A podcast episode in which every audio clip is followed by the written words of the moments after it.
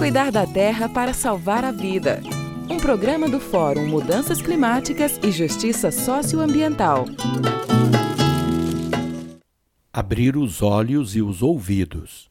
A pandemia do coronavírus já causou a morte de 122 mil pessoas. E como não existe medicação que ajude a enfrentar a contaminação, o melhor que podemos fazer é prevenir-nos, evitando a entrada do vírus em nosso corpo. Para que isso seja feito por todas as pessoas, não deviam existir ou serem menores as diferenças nas condições de vida da população. Mas a pandemia revelou com todas as cores o escândalo da concentração de renda e riqueza em poucas mãos e a pobreza e miséria da maioria das pessoas.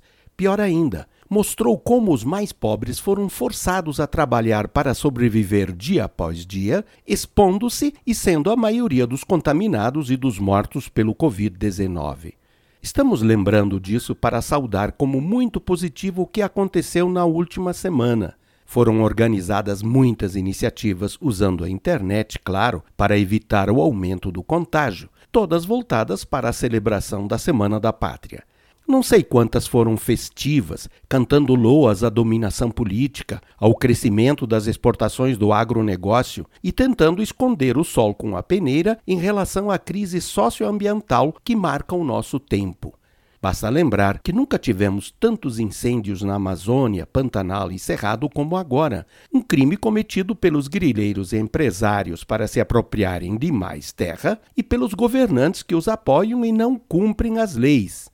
Por outro lado, mostrou que sem a micharia dos 300 reais de ajuda com recursos públicos, muitas pessoas morreriam de fome por causa da combinação entre miséria e pandemia.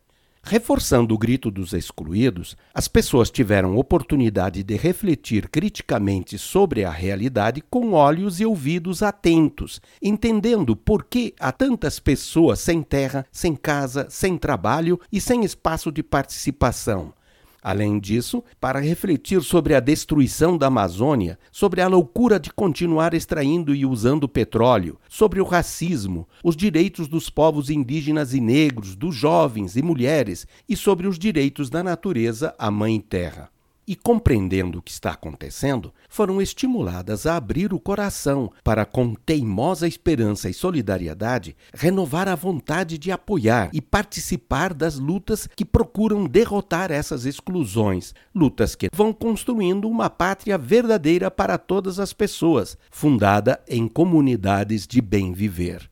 Ivo Poleto, do Fórum Mudanças Climáticas e Justiça Socioambiental.